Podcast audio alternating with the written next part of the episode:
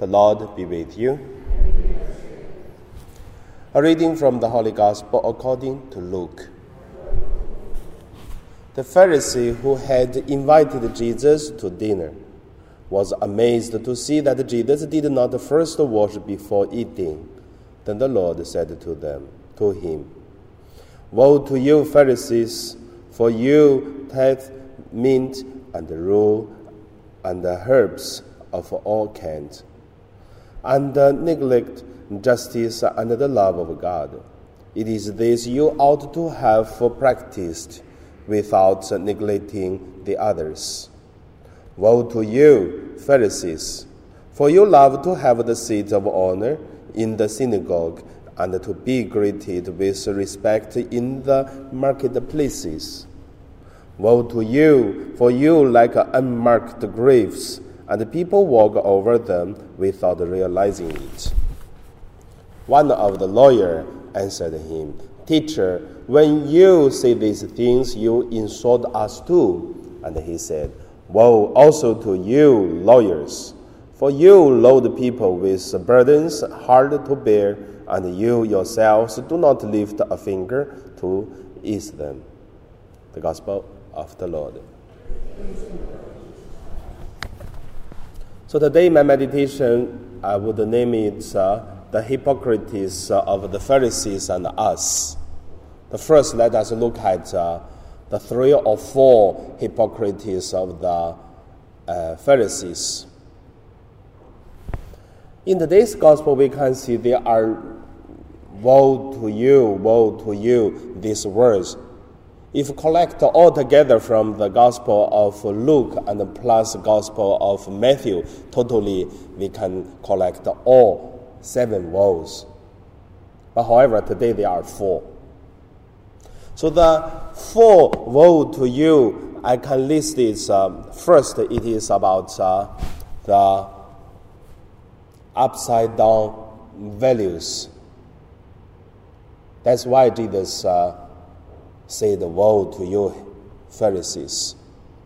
Like uh, you ignore the important things, but uh, the things not important, but you put is uh, like a very big value, even cost the death. So the Pharisees don't think they are bad. I believe, and also I know, they are really, really good people, excellent smart, knowledgeable, and uh, uh, the leader of the Jews. But the more the important the smart knowledge, but once they put upside down the values, the truth, and become false, then the damage become more bigger. That is why Jesus tell them, "Woe to you." The second uh, uh, hypocrisy is about uh, Pharisees is about uh, the good names. The good names, Jesus said, you would like to sitting on the synagogue and then ask the people to, to honor you. Good names. Everyone want good names. Some people even can give up life, but for keep the good names. But uh, good names not because a person have a title which is good, but it should base on what they did. And then the people from the heart, they will honor the people's good names. But the Pharisees, after they upside down the values, the second thing they always do is they want good names, but same time they don't do the good things. If you go to the Israel for the pilgrimage, then you can hear a lot of stories about uh, at that time the Pharisees, the high priests, and also the scribes. They have so many personal private things over put over the, their duties or their lives supposed to be. For example, they will put uh, the goat or the sheep, which is uh, they use for the temples, they will limit it only that area. The only that area it is because that is the hometown of the high priest. Other place they cannot use. Or they try to steal money from the temples, but at the same time, they do not uh, share to others for the need. So all these things is uh, looks uh, very good for good names, but at the end, it's become a person's uh, sinful deeds. And then the third, the hypocrisy of uh, Pharisees, it is simply is a hypocrites. Jesus actually many times used these words, hypocrites of uh, Pharisees. It seems like they are equal. Once they are Pharisees and they are hypocrites, but I would say it is not. Many of them are good, but the thing is, in Jesus' time, the people of the Pharisees, as the group, they rarely do many things which is uh, with their life are so different. That is why Jesus said, You like a, a beautiful graves. Outside, even painted with uh, beautiful colors, but the inside is the body's smelly. That's why the hypocrites. The last the hypocrites, it is about uh, they do nothing. Means they have a lot of duties have to do it sounds like you can steal money, you can do this or that, but at least you do something. The problem is they don't do. That is why Jesus called them, Woe to you. So that's the four things. If you finished this mass, I would like you go back home, read again. You will see the four things one by one, and then to to see how do they live, the Pharisees. The second point, it is about the hypocrisy of us. If you come to our church yesterday, then you will see the Pharisees have another problem. Yesterday, I was sharing about uh, the fig tree leaves with the Pharisees.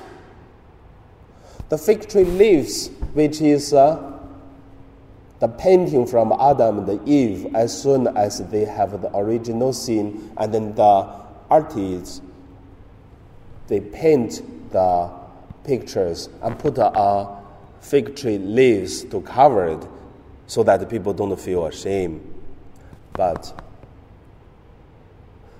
human being, we created very beautiful, different kind of uh, fig tree leaves by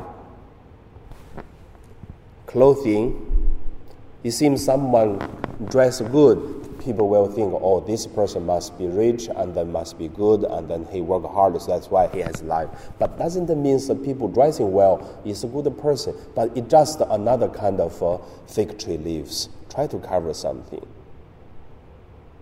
We also try to use uh, hard work to be the fig tree leaves to cover maybe other things dirty.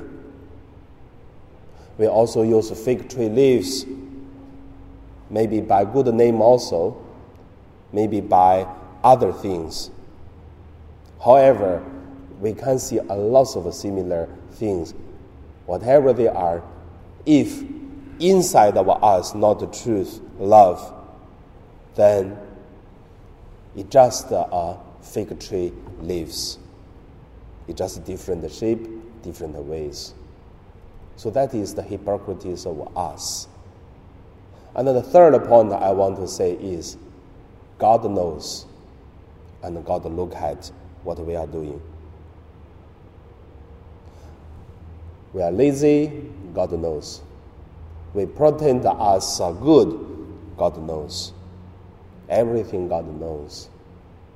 That is why when the church gather people together, we will hear a lot of things from the Bible or from the homily from the priest or from something. One day I remember when I finished the, the Mass, one parishioner come to me to say, Oh, Father, you say the things exactly is happened in my life. I think you talk about me. And then I tell her, Yes, I talk, it is you, no others. But I don't know that person at all. Because a priest the sharing or, or homily if talk about the things not no one can feel that is talk about that person or ourselves probably the priest didn't share some truth because the truth it is always connected with our life with our souls and with our deep of our values or the truth or hypocrites. So, because that is a human being. So, how do we live? I believe we should alert that one day we're going to see God. And God knows everything. In Chinese, we say, 人在做呢。天在睇啊. So we're living our life, but God look at everything and knows. And one day, everything which is we try to pretend, we try to hide, we try to cover it, and it will be opened. Like what Jesus said, the things you did in your inner rooms, it will be loudly and then spoke out on the roof. Every time I thought about that, I feel a little bit scared. I don't know you. How do you think about? So that is the hypocrisy of Pharisees, us, and the holiness of our life. So ask God mercy, and also ask, uh, ask God's uh, patience on us, and also the forgiveness from God. And now we pray.